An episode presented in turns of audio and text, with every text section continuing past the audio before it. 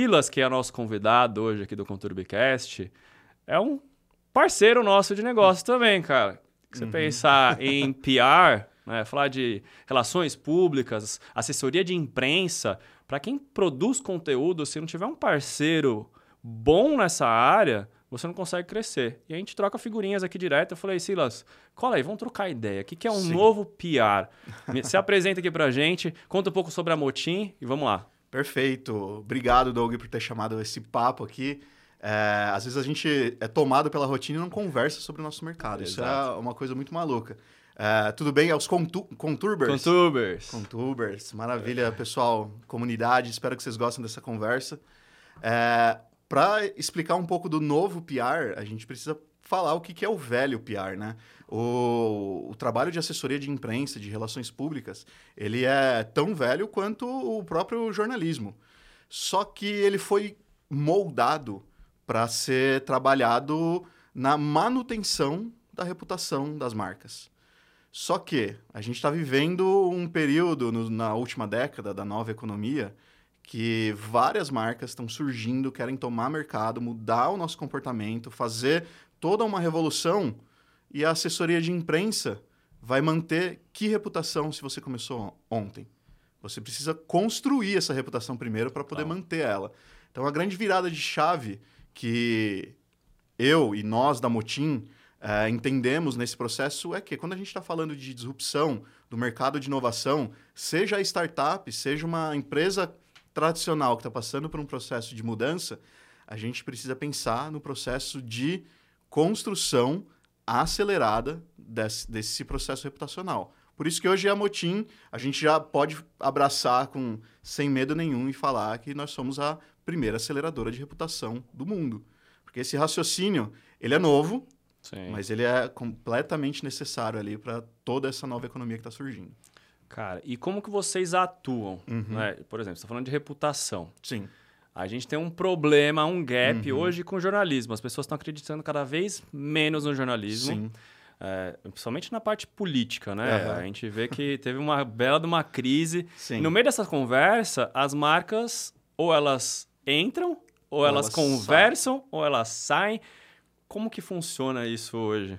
Perfeito. Vou começar falando ao contrário. A marca que sai, ela some. Então, ela fica com a uh, na sinuca de bico ali de ou eu participo ou eu vou sumir junto com quem não está dentro dessa, dessa bagunça. Mas tem uma, uma concepção que é o seguinte: quando a gente fala da quebra de credibilidade no jornalismo hoje, ou mesmo eu escuto desde que eu estou na faculdade, quem estava antes de mim também escutava, o jornalismo vai acabar. Ou mesmo o jornal impresso vai acabar. Tem todo um processo de transformação essa, essa quebra de confiança no jornalista e, e, e na imprensa, ela vem muito mais para a camada do hard news, para a política, para o dia a dia, é, porque tem sempre três lados à história, né? A história do, do quem está lendo, ouvindo, quem está contando a história e o que realmente aconteceu. Quanto São os hoje... vieses, né, cara? Exatamente. Só para quem, quem, não sabe o que é hard news, você pegar Isso. Globo News, Perfeito. CNN, é a notícia do dia. Isso. Que amanhã já provavelmente não vai valer mais. Perfeito, é o fato, na é hora, fato. aquela é. coisa quente.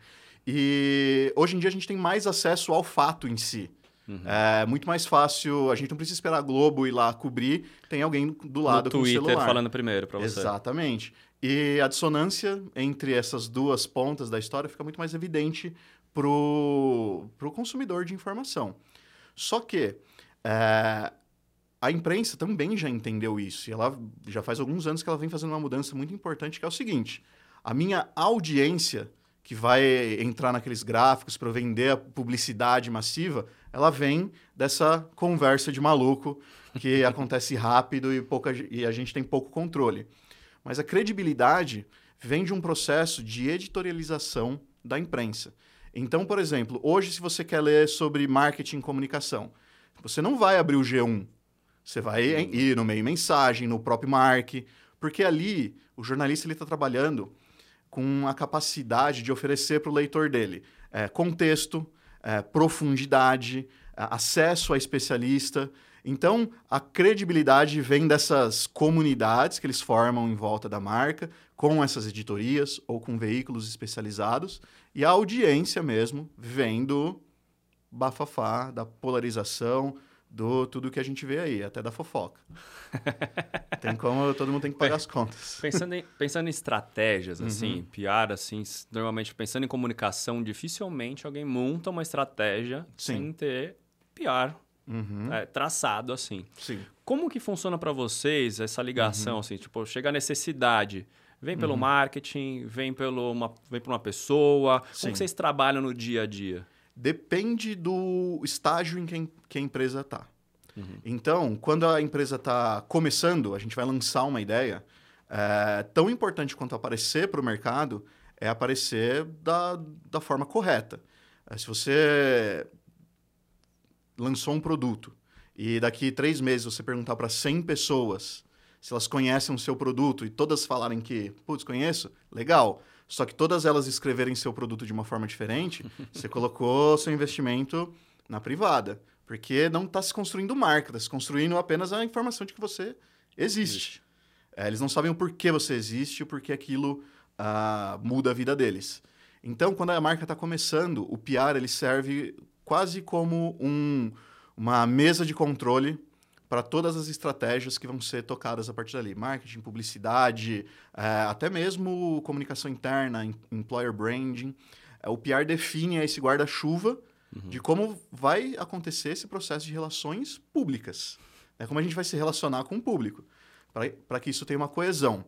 Quando a empresa ela já existe, ela já tem uma reputação no mercado, seja ela boa, ruim, forte ou fraca, é, a gente precisa do RP no processo ou de consertar esse, esse erro que foi feito ali da mensagem, ou de buscar caminhos em que a gente torne ah, os próximos passos, esse passo, passo de aceleração ou de manutenção, interessante. Uhum. Por quê?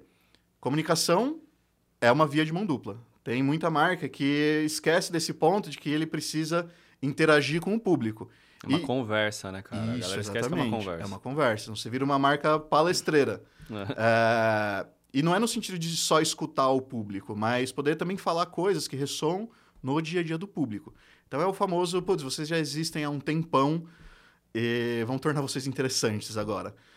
E quando a empresa já está bem estabelecida, ela já está num processo de realmente tomar o mercado, é... tem uma questão muito importante ali, a camada de PR, é a camada que dá o caminho para a aceleração. Porque geralmente, quando você está brigando lá em cima, você já não consegue mais baixar o CAC do, do, da sua campanha de aquisição, porque os concorrentes estão brigando. Quem não sabe o que é CAC. Aí, ó. Cara, conhece vocês melhor do que eu, desculpa, pessoal. Para quem não sabe o que é CAC, você empreendedor que está nos ouvindo e não sabe o que é CAC ainda, Malandro, entra no Google agora, o Chat GPT. Isso. Mas, resumidamente, CAC é o seu custo de aquisição do consumidor. Né? Exato. Traduzindo literalmente o que é. Então, é. por exemplo, quanto que custa, né? Uhum. E até pensando nesse, nesse sentido, Sim. né? Pegando só esse gancho, como que a gente mensura o CAC uhum. no PR? Por exemplo, Perfeito. impacto de mídia. Quando os caras falam, ah, teve um impacto de um bilhão em mídia. Eu falo, cara, da onde veio esse cálculo. Você acabou de acontecer Cannes, né? Só datar um pouquinho aqui. Cannes. Aí você vê todos os cases. Não, que teve 5 bilhões de impacto em mídia, teve não sei quanto de, de mídia. Como que a pessoa calcula isso e depois taca para o CAC? Perfeito, maravilha.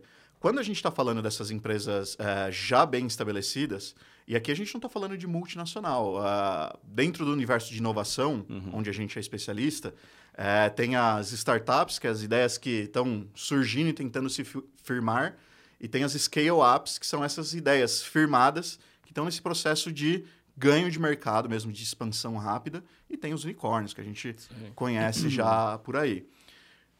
Quando a empresa tem essa capacidade, uma scale-up ou uma startup bem estruturada, ela tem histórico de tentativa e erro, porque a vida do pessoal da inovação é como deveria ser em todos em os processos mundo. de comunicação, é você testar. tentar, testar e aprender. Então ele já tem toda uma metrificação uh, de qual que é o custo de aquisição dele, O churn, agora eu que vou explicar. Que o churn é, é a retenção desse cliente, depois que ele vira um cliente, quanto tempo ele fica, ou a taxa de quantos clientes você E perde. você ao pode usar até, o. RH usa churn também quando você tem Exatamente. funcionário que não fica muito tempo na empresa. Isso, exatamente. Uma mi- perfeito. microaula hoje. Microaula hoje, estamos demais. É, e a gente consegue entender qual é o panorama da empresa ali. Só que geralmente quando você está brigando pela ponta, ah, você está brigando com players ou do seu tamanho, ou principalmente quando a gente está falando de novas marcas, players muito maiores que já estão estabelecidos naquele mercado. Então, brigar só pelo universo de mídia paga, por exemplo, acaba virando uma briga desleal, porque ou esse concorrente tem muito mais dinheiro que você, ou o mercado já está tão competitivo que o leilão pelo, pelo alcance, pelo clique nas Pela plataformas. atenção, né? Eu acho que hoje é, pela atenção. é. É o custo da atenção, poderia chamar. Exatamente, o custo da atenção já está muito, já tá muito elevado. Então a gente consegue construir dentro dessa mesma timeline que a empresa já está vindo, fazendo a adaptação da narrativa e criando pontos de. E aí vai do desafio da empresa, pontos de educação de mercado, que às vezes ali na, nas suas campanhas, na sua comunicação de publicidade, de marketing digital, até do, do marketing tradicional mesmo, é, o pessoal ataca muito no awareness, né? Do saber que eu existo, marcar presença. Mas às vezes o, o público não está nem preparado para comprar aquilo. É, então ele precisa, beleza, eu sei que você existe. Para que que você existe agora e o que, que isso muda na minha vida? Quando a gente usa imprensa, por exemplo, para fazer esse processo de educação de mercado, a gente consegue aumentar a taxa de conversão do pessoal, porque ele vai mais gente vai saber que ele existe e mais gente vai saber o para que ele existe. Então a gente consegue acompanhar a evolução desses indicadores. Entendi. É, o churn também, ele funciona mais ou menos da- da mesma maneira. Se o cliente compra de você já melhor educado, já sabendo especificamente como que você entra na rotina dele para ajudar a resolver uma dor, ele fica muito mais tempo, porque ele foi ali não pela compra do impulso, mas para resolver um problema e aquele problema não vai sumir tão rápido. E ele confia em você porque foi uma construção que você teve num tempo com jornalismo ali por trás, Exatamente. especialista e tal. E aí é o Entendi. grande X da questão que é o seguinte: você comprar um anúncio para um milhão de pessoas no Instagram, por exemplo, é muito bacana. Se sua campanha for boa, se tiver uns cara brilhantes que nem você e a sua equipe por trás, resolve 99% do problema da empresa. É, Mas isso custa dinheiro para você aparecer para essa um milhão de pessoas.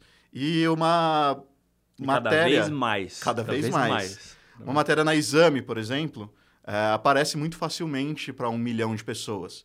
Só que no Instagram é a empresa falando bem dela mesmo. Eu não conheço empresa que fale mal dela em público. Na imprensa, é falado de uma forma contextualizada, com um pouco mais de profundidade, levando o leitor ou o consumidor em conta em, em como contextualizar isso. Tem a chancela de um veículo. Se eu consumo aquele veículo, eu tenho um nível de confiança nele.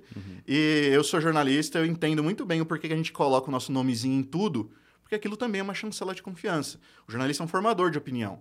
Então, essa, esse processo do eu entender a marca, saber que ela existe, o para que ela existe, como que ela vai resolver um problema ou me dar algum benefício, ele acaba sendo encurtado dentro desse, desse universo quando a gente combina RP junto com Mídia com, paga. com mídia paga e com qualquer outra ferramenta de comunicação. Agora falando de startup, né? Uhum. Que é a especialidade de vocês. Sim. É, como que eles usam Uhum. para teste? Por Sim. exemplo, tem uma ideia, né? Você falou, as Perfeito. Uhum. startups têm ideia. Às vezes seja para pivotar o negócio, né? Mudar o que ela está fazendo. Ou uma startup está começando, tá? Em early Sim. stage ali, né? Estou começando, tem a ideia aqui. Cara, Silas, monta uma estratégia para mim, porque vai que ninguém adere a essa ideia aqui. Existe isso também? Ou já o cara já precisa ter uma maturação da ideia dele falar, não, eu tive essa ideia aqui, vai revolucionar o mundo, é um novo iPhone, mas vamos ver se a galera realmente acha que é um novo iPhone. Exatamente. Cara, tem. E não é só da startup, tem empresa multinacional com cabeça de startup que faz a mesma coisa. É o modo de gestão Lean, que é quando você erra rápido e aprende rápido. Então, toda a estratégia, quando a gente fala para o universo de inovação, ela tem que passar por esse raciocínio. Porque é o seguinte, ah, a- além de um novo empreendedor ou um novo produto chegar cheio de dúvidas para o mercado, muitas vezes a, solu o, o, a criação daquele produto, daquele serviço, ele foi, ficou muito focado em criar essa solução. E os próprios criadores não sabem muito bem como explicar isso para o público. Isso é uma coisa muito maluca, né? Eu sei resolver o seu problema, eu só não Mas... sei explicar que eu sei. Então... Ainda mais você pegar o cara de tecnologia, que normalmente é um programador, que ele Isso. sabe a linguagem binária, Exato. ele sabe falar para o computador, ele é um Perfeito. lógico. normalmente esse cara tem um problemaço de comunicação. A, a, né? Aí PR vira não só um auxílio de comunicação, como vira um auxílio de paz de espírito para ele dentro da, da gestão da empresa.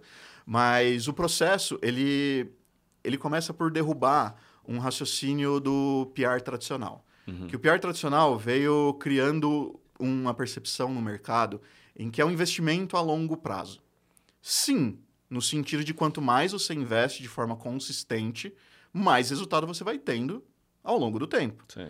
Mas para a realidade de uma startup, é, eu não posso não tirar. Tem budget para isso, né? Eu não posso tirar um centavo dele que não, não vire um centavo, vírgula um num período de um ano, dois anos ou três anos. Se falar cinco anos para um startupeiro, é, é, é, falado como se a gente falar do ano 3000 para o restante da sociedade. Não, o negócio é seis meses no máximo. Né? Exatamente, são ciclos de, de aprendizado. E a gente vislumbra isso nessa construção ao longo do tempo, mas qual que é aquele momento que ele está vivendo dentro daquele trimestre, por exemplo? Eu preciso fazer uma apresentação da marca para o mercado, numa marca uhum. que está começando. É, não é um processo que vai que eu só vou saber o que aconteceu daqui cinco anos. Eu preciso saber o que está acontecendo em três meses. E para isso a gente consegue é, trazer de insight. Por exemplo, uh, a aceitação do produto em sentido de audiência. A ideia, a proposta de valor viralizou, teve um destaque legal dentro da, da imprensa, entrou no mais lidas ali do, do dos portais. É, eu consigo saber o nível de compartilhamento, interação disso pelas redes sociais, pelos canais de imprensa mesmo que permitem isso. Até entender qual é o público, né? Às vezes o cara tem uma, um Exato. achismo de um público e aí é outro que gera atenção, você fala, cara, epa, peraí. Pô, eu, Olha o papel eu... da, da, da, comunicação na inovação do cara, né? Exatamente. Essa é a minha solução para dono de iPhone. Aí eu encontro isso aqui viralizando dentro do, do grupo de, de Android. De, de Android eu vou falar, não, era para iPhone. Não, rapaz, é, o pessoal é. não é tão ingênuo assim. E também tem um terceiro ponto, que é o seguinte: a gente tem uh, o melhor dos uh, espiões ao nosso lado, que é o jornalista. Uh, construir essa relação com o jornalista vai ajudar a gente a perguntar coisas do tipo: essa pauta, essa história que eu te trouxe, fez sentido para você? Fez, mas esse ponto aqui está muito nebuloso. Quando você publicou, qual foi o feedback do, do seu leitor? Ou, principalmente, comparando com outras várias soluções aqui, qual que deu mais audiência, o público se interessou mais? Se o cara não se atrai pela notícia ali e não publica, esse, é Aí... reticente, como que você chega nesse trabalho? esse cara, é o mais difícil, né, de convencimento. É a, a pergunta de 5 bilhões de reais, que foi o que o mercado faturou no ano passado, que é parte primeiro do relacionamento. Às vezes a ideia é boa, a história é boa, mas toda história que você conta de um jeito rápido, atropelado ou sem atenção da pessoa, do jornalista no caso, ela vai perder muita força. Então a gente primeiro tem que faz esse papel de ter esse relacionamento com o jornalista para que a marca possa usar esse relacionamento. O segundo ponto é o seguinte: não adianta, não a camiseta P, ela fica bonita em quem usa roupa P. Não importa se é a camiseta mais linda do mundo, ela não vai ficar bem em uma pessoa GG. O que, que isso significa na prática? Eu tenho que entender que a minha história ela vai ser entendida e ela vai ser consumida de um jeito pela, pelo jornalista e pelo público da Folha de São Paulo. Mas se eu pegar esse release, né, que o pessoal acha que a assessoria de imprensa é disparar release, pegar esse release e mandar para mil jornalistas, cada um deles vai ter um público diferente, uma necessidade diferente, um jeito diferente. E entendimento de como também. ele entende o que é notícia ou não. Ah. É, então, o primeiro passo é o seguinte: se você quer sair no valor econômico, com uma matéria bacana falando desse, desse jeito, o primeiro ponto é saber se comunicar com o jornalista do valor econômico. Ele entende notícia de um jeito, que é diferente do cara da Infomoney, por exemplo, ou do estado de São Paulo, do estado de Minas. A gente saber fazer essa primeira adaptação pro jornalista. E o segundo, que já que você fez, eh, já andou metade do caminho pro jornalista, também contextualiza, usa dado regionalizado, usa uma história regionalizada para região que você vai. Ajuda é, esse cara no trabalho ajuda dele. Ajuda né? esse cara a entender. Porque o jornalista também tá meio perdido, né? Tanto de notícia que o cara tem que dar, o consumo que tem hoje de notícia e tudo mais. Exatamente. Não é um trampo fácil desse cara selecionar a pauta do dia ali, né? Perfeito. E se você ainda coloca o trabalho de, no meio disso, ele ter que cavar para achar o seu diamante é, dentro putz. de um texto confuso, dentro de uma conversa que não se liga com nada é, você vai estar trabalhando mais no mercado da boa vontade do que no mercado de relações públicas ou assessoria de imprensa. Então, tem esses passos que a gente consegue entregar. Só que a gente uhum. consegue, na Motim, pelo menos, a gente consegue também entregar dado para o jornalista. Saber, olha, o mercado está falando disso com uma performance de audiência desse tipo de, de abordagem. É, e para você coletar um pedaço desse buzz, dessa conversa que está acontecendo, Uh, a gente consegue te ajudar com esse especialista, com esse viés, tem esse fato desse cliente que corrobora com isso. Então a gente tem que criar a história.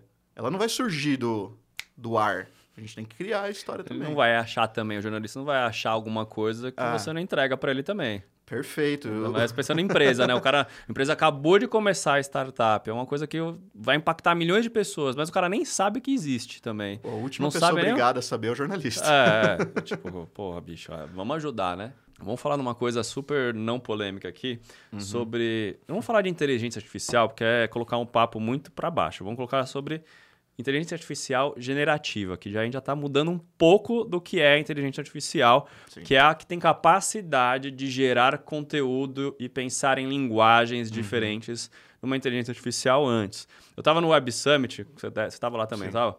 Teve a menina do Google, que eu sempre esqueço o nome dela, que ela estava falando dos momentos da inteligência artificial. Uhum. Você parar para pensar, a nossa cafeteira Nespresso, por exemplo, tem inteligência artificial porque ela desliga sozinho. Exatamente. Já querendo ou não, é uma. Uhum. Mas o que, que, é a diferença de você pegar o que é o Chat GPT ou o Mid Journey uhum. e o uhum. quanto que isso vai impactar no nosso negócio da comunicação. Né? A dificuldade que a gente tem de entender isso uhum. e aplicar no dia a dia. A gente estava falando off record aqui de uns podcasts que eu escuto, até indico para vocês, que é o Hard Fork. O pessoal estava em Cannes e viu que a nossa área de comunicação e publicidade Sim. não está entendendo ainda o potencial da inteligência artificial. É, e para você, o impacto no dia a dia? Vocês já estão testando, estão uhum. vendo qual é que é, falando, puta, vai acabar com o jornalismo de vez, ou não? A gente tem que abraçar uma ferramenta. Como que é para vocês? Primeiro que acabar com, jornal, com jornalismo, falam que o jornalismo vai acabar há tanto tempo que eu, eu tô ficando até curioso com o que é que vai conseguir. Como, né? Mas sim, a gente está usando bastante isso. Hoje pela manhã eu usei inteligência artificial no sentido que eu entendo que o universo da comunicação, dos comunicadores, vai melhor se beneficiar disso. É, eu estou construindo um, uma campanha junto com a minha equipe criativa, tenho que conversar com os meus designers. E aí você vai explicar aquela ideia que está dentro da sua cabeça, que para você está extremamente claro como que aquilo se desenha. Para o cara que está do outro lado, ele, ele tá vendo outro universo. Você está falando triângulo, o cara está vendo um círculo. Exatamente. então a gente subiu ali, no caso eu usei o, o Bing né, da, da, da Microsoft, é, e falei, olha, esse aqui é o que eu pensei, o prompt, tal, tal, tal, surgiu quatro opções de imagens. Eu falei, é isso aqui, mas com essas alterações a gente está economizando em tempo de briefing, a gente está economizando em retrabalho, em frustração para esse cara trabalhar, porque o designer é, podem dizer o que for, mas ele é um artista ainda, então ele fica frustrado quando você. Querendo não, critica. tem o ego, né? Todo, todo, ser humano trabalha com um pouco de ego, cara. O nosso principal, a psicologia é, é. o ego. Né? O Isso é excelente que a gente usa a favor de, de ter uma coisa mais é. criativa.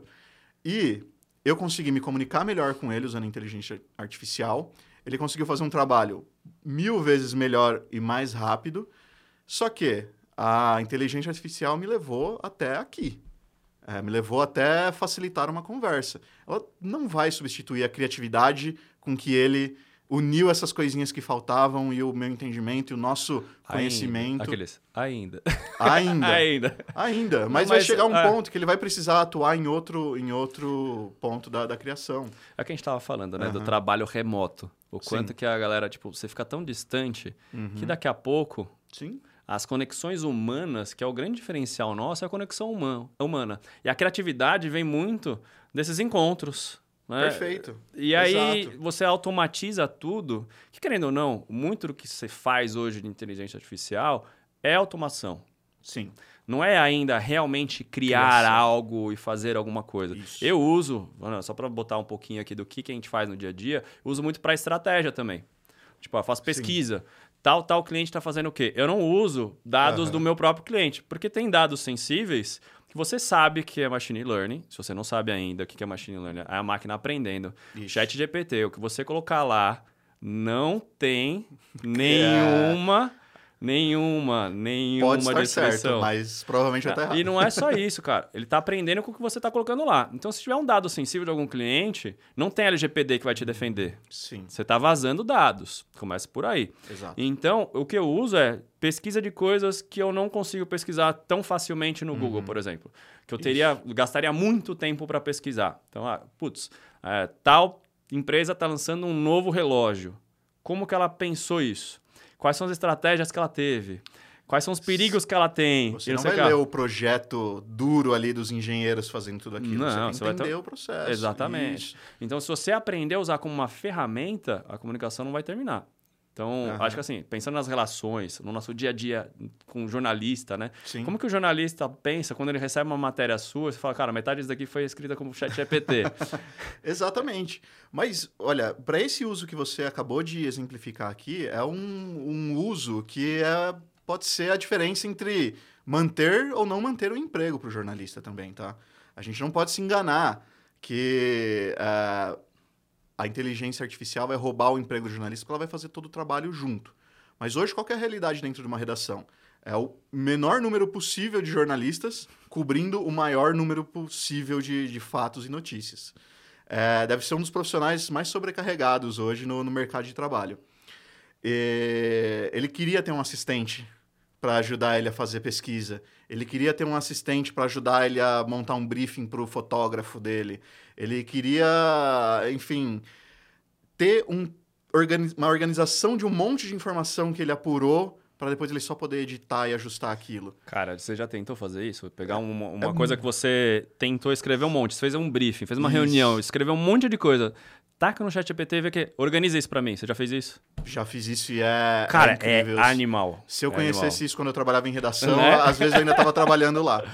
É, Então, nesse sentido, ele vai permitir que o jornalista ele possa trabalhar dentro do, de onde ele geralmente, onde ele realmente gera valor, que é obtendo essas informações e podendo contextualizá-las da forma, da melhor forma possível. Pegando nesse gancho, assim, eu vou Uhum. falar, tipo, a gente tava discutindo, a gente fez uma pré-entrevista aqui, que eu gosto de fazer isso, por mais que a gente conheça as pessoas, faz quase toda semana. Isso.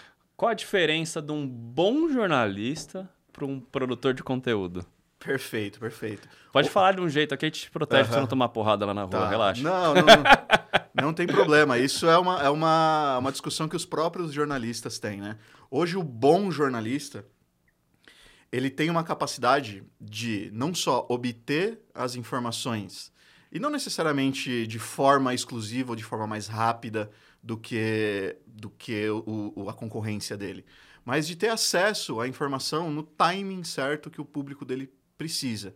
E pegar essas informações e colocar dentro de um contexto que faça sentido para aquele público que acompanhe ele. Ele tem a capacidade de trabalhar a chamada de atenção para essa informação de uma forma que vai gerar o conhecimento do público sobre aquele fato e não gerar só um sentimento do público O famoso clickbait. Que Exatamente. é a isca das matérias. O que você vê de matéria tendenciosa no Uhum. Instagram, principalmente, É, você fala, cara, não é é possível. uma quantidade absurda. Só pro cara falar. E eu vejo muito isso, né? Aham. Uma puta numa manchete fala, veja mais nos stories. Aí te taca pro, no stories, taca pra Pro página. link, não sei o quê. Uhum. Aí eu gosto da galera que fala, gente, você tá com preguiça? Olha o resumo aqui, ó. Eu li pra Esse você. cara, prêmio Nobel da Paz pro pessoal que, Que faz isso na que comunidade. ainda escreve por um mundo sem links no, no comentário. É muito bom isso. Exato. A, a imprensa se perdeu bastante nos últimos anos nesse sentido. Tem até um episódio de The Office que eu reassisti pela milésima vez, ah, que conseguiu traduzir isso muito bem. Que eles perguntam lá pro, pro chefe, pro Michael, que ele fala: "Ah, vocês não abrem os meus e-mails urgentes? Ele falou, ah, sim, porque a gente, você mandava tanto e-mail urgente que A gente não sabe mais não sabe que mais que é. o que é urgente. Ele falou, por isso que eu coloco urgente 1, urgente 2, urgente 3.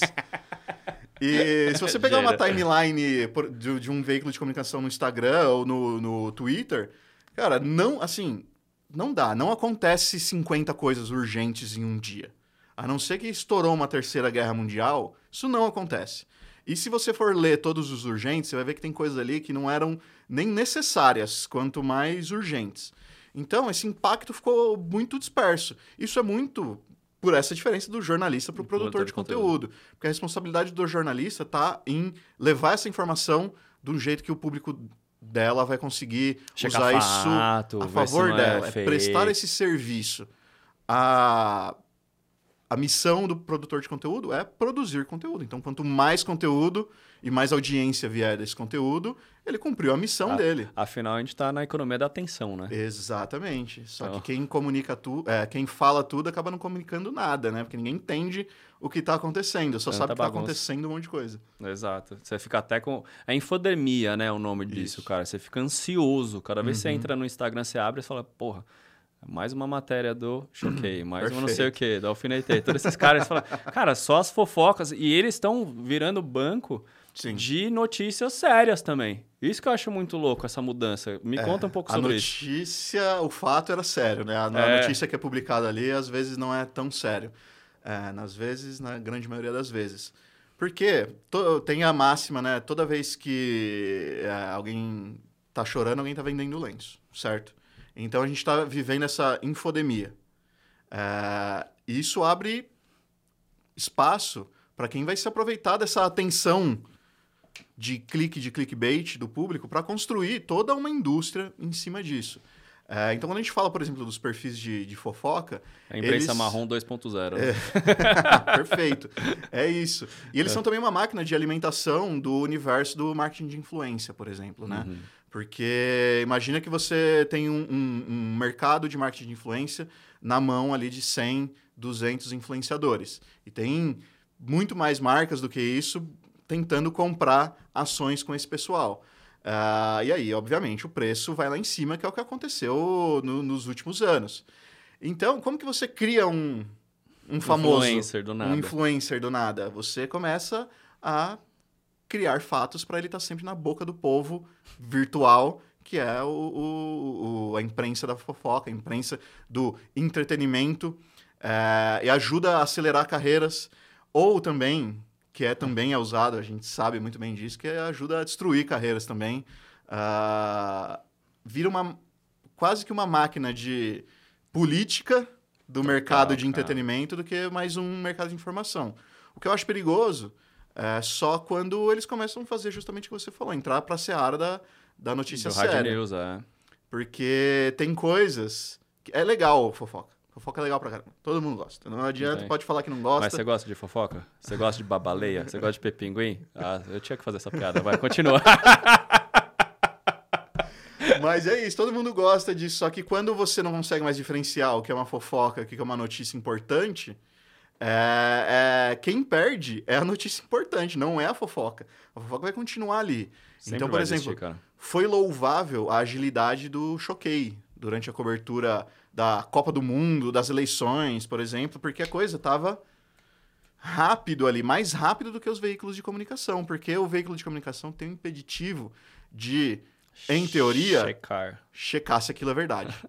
Ah, e assim, se você não é jornalista, se você é um fofoqueiro profissional, você nem tá errado em não fazer isso, porque não é sua obrigação. É só ver o tal do cara chamado Léo Dias aí, como que é. Exatamente. Ele, a, a obrigação dele é com a fofoca, não com a notícia. É. São coisas completamente Ah, diferentes. deu na minha cabeça aqui, eu vou dar essa notícia. porque- Isso. Sen- sou sensitivo. É, o, é o famoso vai que cola. É. É, e o Nelson problema é Ru- que às vezes cola, entendeu? Nelson Rubens tem uma frase muito boa que eu gosto, é tipo, eu não invento, eu só Uhum. Só aumento. aumento. O problema é quando inventa, Quando inventa, aumenta, e quando é repetido várias vezes em vários perfis e portais diferentes, acaba, pra, mesmo sendo mentira, acaba virando uma verdade, porque é completamente.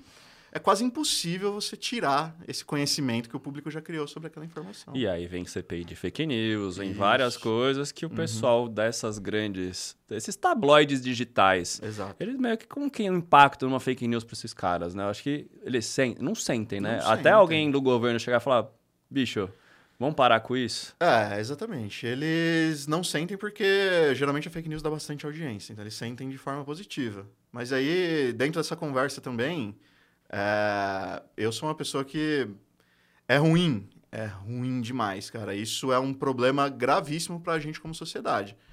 Mas eu tenho 32 anos, eu ainda não vi um problema que tão importante como esse, que foi o governo que foi lá e resolveu. É... então, baixar a lei por lei, quem define o que é fake news, obviamente, a gente consegue saber diferenciar uma coisa, mas tem uma seara muito grande ali de desinformação, de processo de apuração.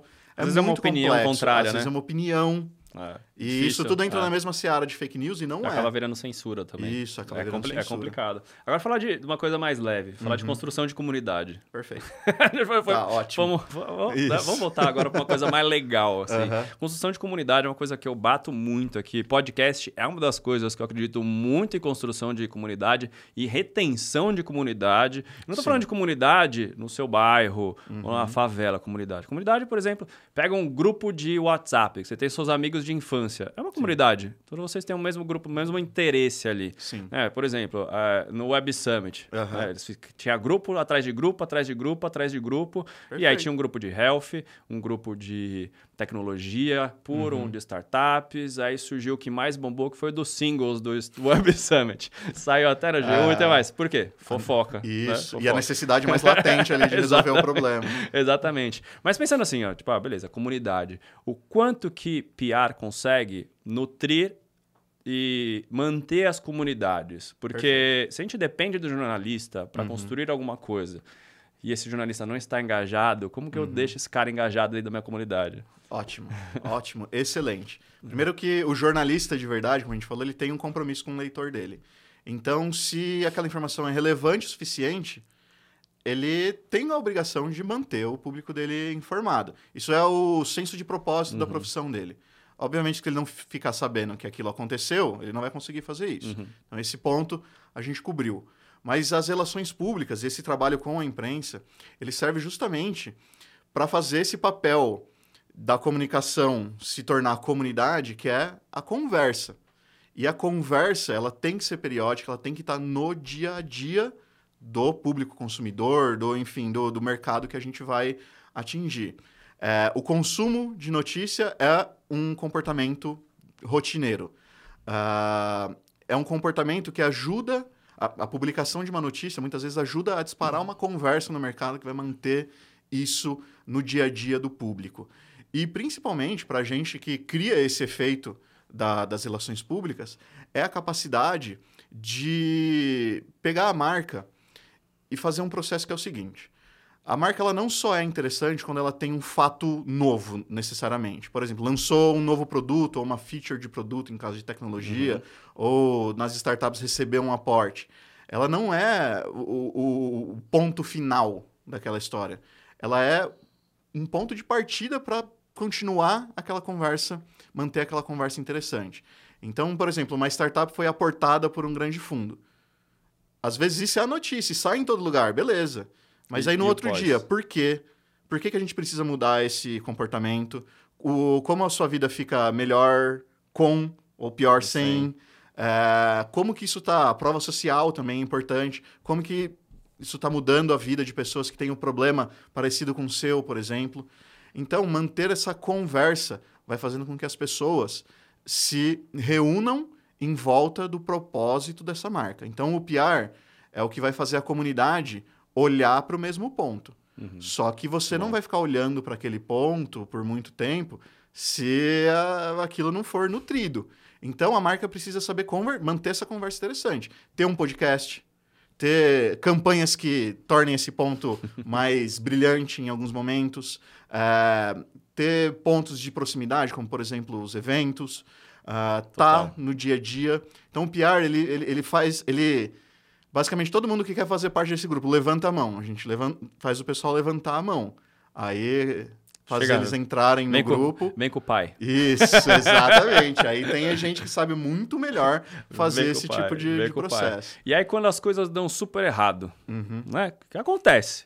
Toda que hora. normalmente não tem como você montar uma estratégia de comunicação sem pensar em crise. E eu sempre Isso. falo, o brasileiro ele vive em crise. Sim. A diferença é se ela é muito grande ou média. É não, catastrófica. é, normalmente ela não é nem pequena, a gente está acostumado a viver em crise. Por Aham. isso que a gente. né, o empreendedorismo brasileiro é tão forte. Aham, Porque a gente está acostumado a viver com problemas. Perfeito. Na comunicação, como vocês pensam em crise? Quando ela bate, quais são os recursos que tem hoje em PR? Ótimo. Quando a gente está falando de um mercado disruptivo, de um mercado de inovação, a crise ela não é uma questão de se vai acontecer, é de quando ela vai acontecer, tá?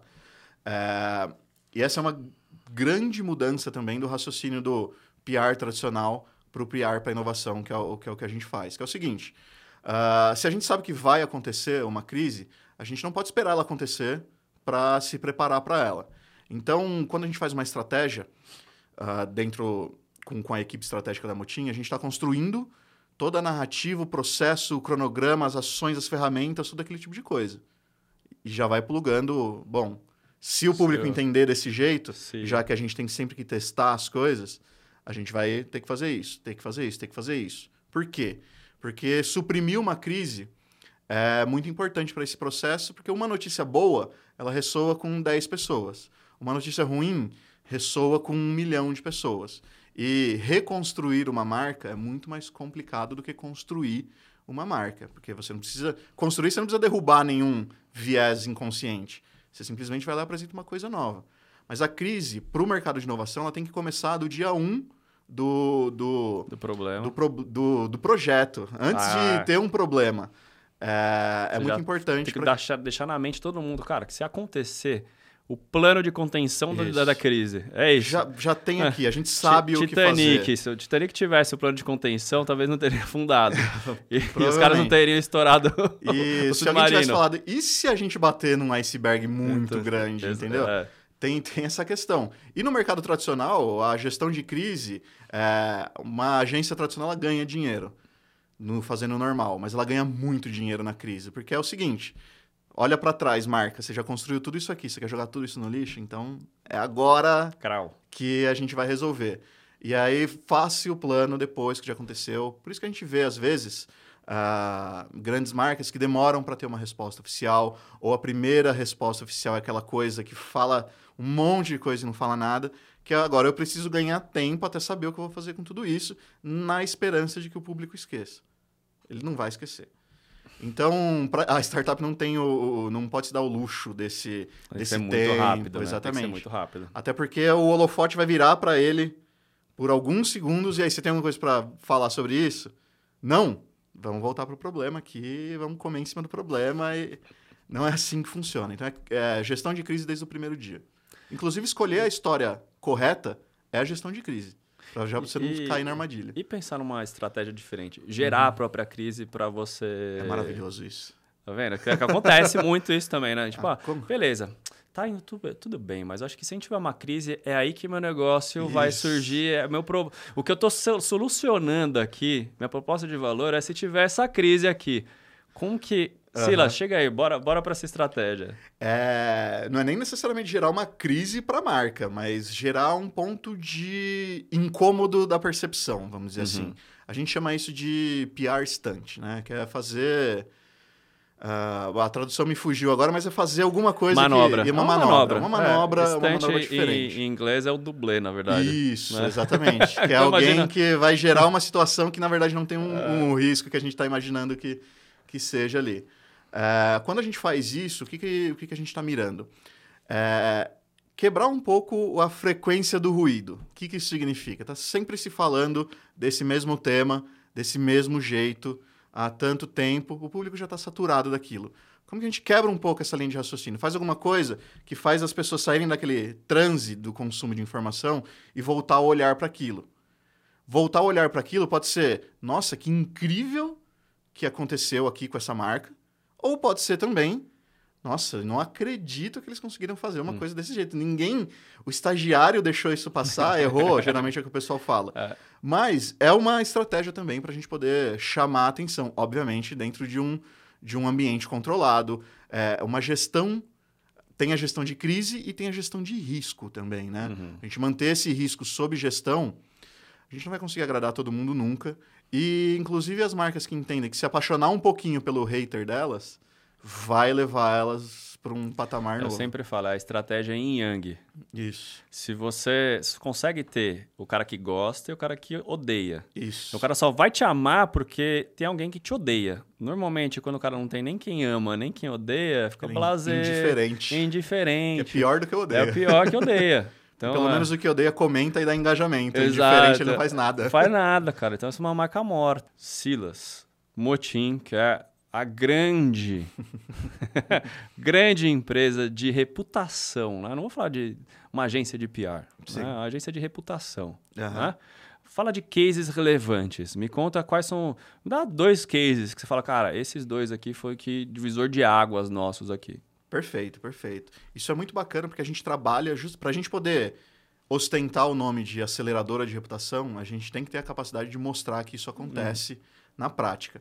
E a gente tem um, um case que ele é bastante icônico para a gente, porque ele consegue exemplificar muito bem a diferença entre o que é você investir em PR, em assessoria de imprensa, da maneira tradicional, o impacto que isso gera para a empresa, e como, quando você aborda com uma metodologia, na nossa metodologia proprietária, mas com a visão de aplicação disso para o universo de inovação. Uhum. Então, uma historinha aqui. Lá em 2016, Uh, uma empresa brasileira, é, empresa alemã de tecnologia chegou aqui no Brasil com um produto que lá fora era como se fosse a startup queridinha da Alemanha, que é o Freeletics.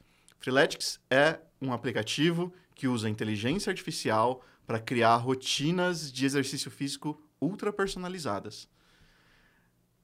Inteligência artificial aqui. A gente está falando em 2016. 2016. Parece que Por não, mas que já faz oito anos. Por isso que eu falei a, é. a, diferença de inteligência artificial para genera, generativa. generativa. Que a generativa chegou agora mesmo. Isso. Mas antigamente, faz muito tempo que tem, cara. Perfeito. Só que o público não, não tinha essa educação para entender é, o, que, o que era. era isso. E tinha um agravante ainda que era um aplicativo de assinatura de você pagava mensalmente. E hoje é óbvio, mas também há oito anos atrás, é, o brasileiro não tinha essa facilidade de você comprar um aplicativo de assinatura. Então tinha vários impeditivos. Só que o público chegou, o, os criadores chegaram com a expectativa do sucesso alemão, chegaram aqui no Brasil. E também com um budget alemão, chegaram aqui e contrataram ali a maior agência, a principal agência de PR do Brasil. E do ponto de vista estratégico, do ponto de vista de entrega do que é um, um produto de um serviço de assessoria de imprensa, By the book. É, foi perfeito. Entregou para eles ali relatório com matéria no Valor Econômico, um meia página na Folha de São Paulo. Só que os números do aplicativo ali das vendas não mexiam. Era o mesmo volume de downloads que quando eles abriam simplesmente na loja de aplicativos em um novo país. Não estava mexendo os ponteiros do negócio. Só que se você olhava para o relatório de imprensa, os caras estão saindo nos maiores veículos do Brasil. E o cara fala, putz, então o problema não é aqui com o PR. É... Nessa época, eles, o Brasil era o 16 mercado da marca no mundo, assim. É... Então tinha essa relevância, mas a Alemanha falou: ah, se vocês não resolverem aí, equipe Brasil, a gente vai puxar o plug, né? E aí eles passaram um ano contratando as quatro principais uh, agências de PR fazendo esse trabalho bem feito do ponto de vista de uhum. imprensa do relatório e trouxeram 280 mil usuários, que eram os números padrão deles ali. E, e aí teve essa virada de chave. A gente recebeu essa, essa, essa uh, missão, missão, de resolve o nosso problema usando só imprensa, porque a gente já não tem condições de usar outro outro artifício ele, de eles comunicação. Já, te, já tinham tentado o mídia paga, já tinham tentado já tinha, ou só estava só no PR? Só estava no PR, até tá. porque, vamos voltar aqui, não era tão simples assim é, a em 2015, 2016 ali, era um processo diferente. Uhum. E aí a gente pegou essa missão e falou o seguinte, putz, os caras estão fazendo um bom trabalho aqui, mas por que, que não está mexendo os ponteiros? E aí foram dois raciocínios bem simples ali, dois estalos. Primeiro, todo mundo com um smartphone na mão, no Brasil, com acesso à internet, é um cliente em potencial. Não tem por que eu focar no cara 50 a 70 anos, leitor do valor econômico impresso. Esse cara não vai ler aquilo e baixar. Qualquer pessoa Fato. que, é, fora dessa demografia, que tem um smartphone também é, é- é um cliente. E, cara, essa pessoa não está só no eixo Rio-São Paulo. E também, inteligência artificial, pagar por aplicativo, não é só relatar o fato que isso existe, a gente tem que explicar o que, que isso gera na vida das Resultado, né? pessoas. A gente fez duas estratégias para eles. O primeiro, um tour da marca, 180 dias, 180 resultados. É, durante seis meses, tinha que ter uma publicação sobre o Freeletics em algum lugar do país, rodando todas as regiões e as, todas as capitais, para a gente poder atingir esse público-alvo. Só que se a gente levasse a mesma invenção do professor Pardal, inteligência artificial, blá blá blá, o cara fala: que estranho, não quero. A gente mergulhou nessa comunidade de 200 mil usuários, né? No Facebook ainda tinha umas comunidades ali, já tinha o WhatsApp. E a gente foi entender como que o uso desse aplicativo mudou a sua vida. Então a gente conseguiu tirar dali. Eu não tô falando nada absurdo aqui, não, tá? É, é o óbvio da coisa. a gente conseguiu tirar, tirar dali, por exemplo, uma mãe que tinha obesidade nível 3, é, teve ah, gêmeas, e aí um dia foi brincar com as crianças no parque, uma correu para um lado, outra correu para o outro, ela foi pegar as meninas e infartou no meio do, do Virapuera. É, E depois ela precisava cuidar da saúde. Só que quando ela saiu do hospital, ela ainda era mãe de duas crianças pequenas, com todo o trabalho dela, todo aquele processo. Ela não podia ir para academia, largar as crianças ali. Então ela baixou o aplicativo, começou a treinar em casa. É, ela, ou, enfim, cortando para o E o- presente. E, e o aplicativo tinha uma versão freemium, tipo, ó, experimenta por Tinha. cinco dias. Exatamente. Tá. Tinha uma- o experimento por uma semana, que era o suficiente para você entender o que, que era a inteligência Isso é muito importante também, porque às vezes o cara lança um produto que é só pago, Isso. aí você não consegue nem testar, né? Porque, Perfeito. tipo, ah, pô, tô Exato. comunicando aqui também e tal, o cara só consegue testar se pagar. Então, tipo, faz parte da Exatamente. estratégia ser o freemium. Boa. Exatamente. E aí, e- essa pessoa eh, em questão, ela se tornou. Hoje ela é influenciadora fitness, por exemplo. Eh, Ela conseguiu colocar exercício demais, dentro da rotina dela com a ajuda da tecnologia. Só que a gente achou a história dela, achou a história do advogado do Rio de Janeiro que sofria bullying por ser gordinho, usar o terno grande. Pela primeira vez na vida conseguiu ficar no shape. E como que eles Ah. chegaram no aplicativo? Que isso aí, vocês conseguiram... Porque eles tinham um problema. Exato. Como que a gente chega na- nas soluções da nossa vida? Os É. caras, como a comunicação não estava atingindo eles, eles tiveram que resolver o problema do, do, do jeito que eles conseguiram. Fuçar a loja de aplicativo, um usa, conta para o outro. Só que isso não é o crescimento para uma marca de, de Não. domínio exponencial de mercado, né?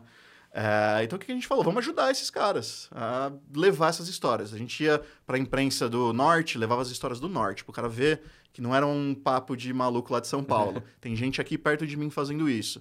Nordeste, Sul, Sudeste. A gente Demais. criou essa rotina e no final desses seis meses foram 180 dias, 187 resultados. É, só que a gente levou 32 histórias de impacto real da marca.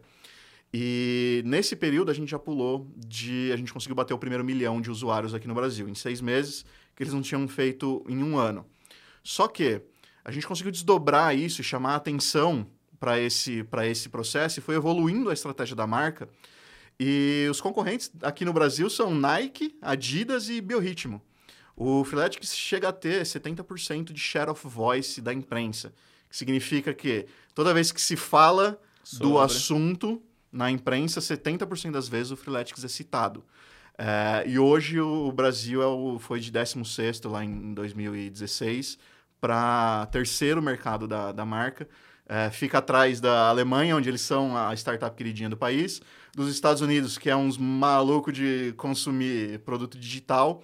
A gente é, é- é- é a cabeça do- da, da expansão deles para o restante do mundo Muito bom. com quase ali 6 milhões de, de usuários já nesse processo, mas também com uma capacidade de ter uma discussão muito rica com, com o jornalista, porque a gente conseguiu mostrar o valor e o porquê que ele tem que estar engajado com aquilo.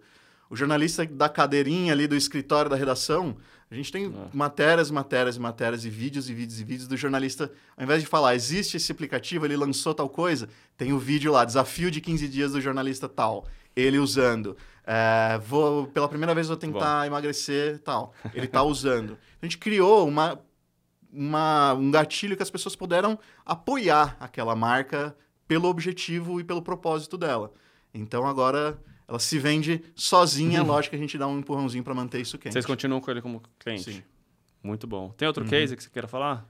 Cara, tem um case de é, inverno das startups. Que é eu, eu acho que isso é, é uma, uma coisa Explica muito... primeiro o que que foi o inverno das startups. O que, que exatamente. significa ser um inverno, bicho? Pois é. Tô- basicamente no Brasil, nos últimos quatro anos, o, a- o universo de inovação, as startups viveram, ah, ao contrário do inverno, um super verão agradável, porque tinha investimento e capital a, a rodo para apoiar basicamente todo tipo de ideia. E grande parte da- da- das empresas de tecnologia, das startups aqui no Brasil, apoiaram seu modelo de negócio em crescer recebendo investimento externo, recebendo Sim. dinheiro de fundo. Não necessariamente gerando a receita para sustentar eles. Cara, e não só aqui no Brasil, cara. Isso é uma Isso, coisa global, assim. O cara falou, gostei da sua ideia, banco. Uhum. E o negócio do cara não era gerar receita, não tô lucrando. Uma empresa só tô captando números. Eu Isso. preciso chegar no número mágico de um milhão de usuários. A partir daí tá tudo certo. Aí o cara gastou 500 milhões para chegar no milhão. É. Aí o cara chegou uma hora, Uhum. preciso do meu dinheiro de volta, bicho. O, o agiota, né? Você pediu dinheiro pro é, agiota. agiota, agiota. Pediu dinheiro pro Cuidado. agiota, agora eu vou quebrar seu joelho se não dá o lucro dessa startup que eu te investi. E aí, como que você resolve na comunicação? Pois é.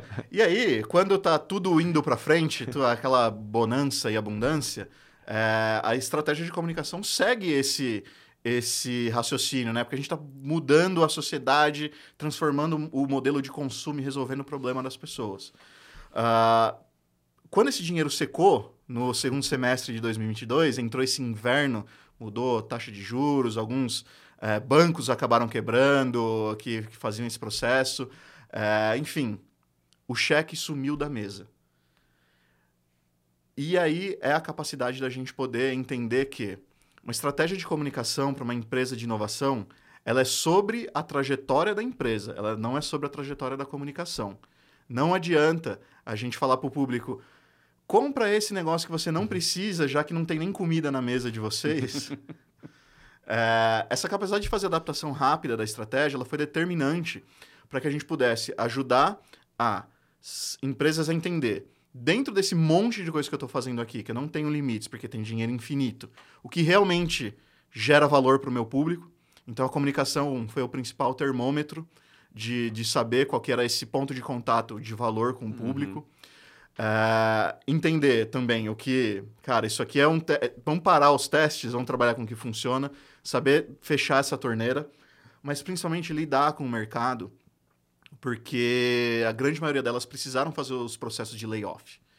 É, e Pra quem não sabe, layoff é demissões. demissões em massa. Massa. Na, na verdade, a correção aqui não é nem explicar o termo, porque layoff está errado. A gente usou É, o termo layoff layoff, na não é imprensa, mas é demissão em massa. Eles É. precisaram cortar 40, 50, 60% do Que quadro layoff é de só demissão, né? Isso. Demissão em massa tem outro, outro termo. É, mas mais, cata- seguir. mais catastrófico. É, e a gente conseguir levar para o público duas visões. Primeiro, que aquele movimento é, ele não é um movimento de término daquele produto.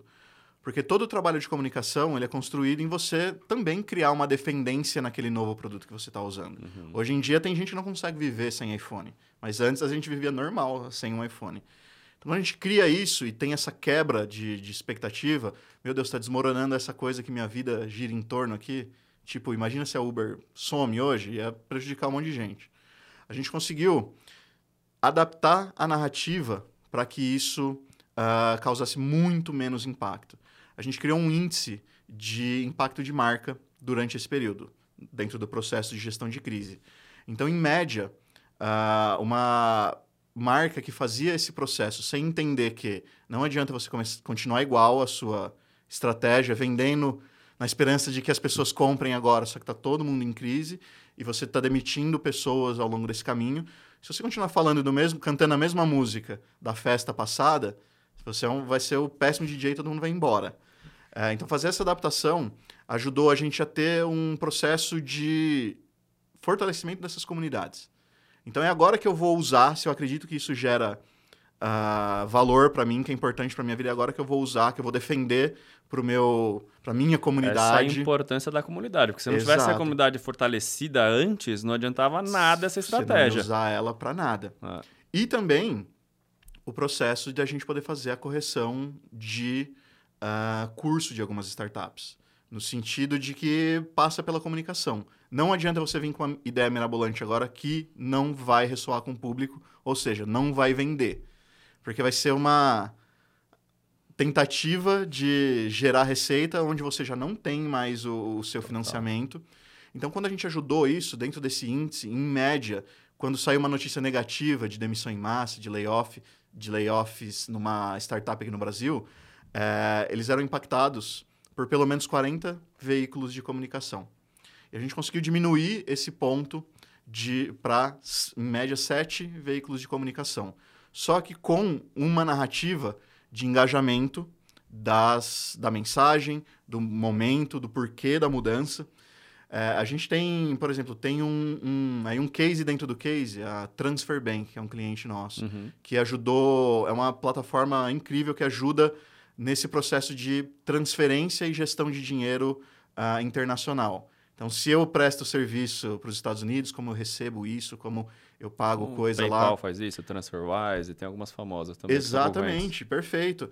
É, e não adianta falar, olha que incrível, olha que incrível meu negócio. Se eu não chegar para o público e falar o seguinte, pessoal, você que é programador, por exemplo, o mercado de tecnologia está demitindo todos os programadores, só que lá fora tem gente contratando.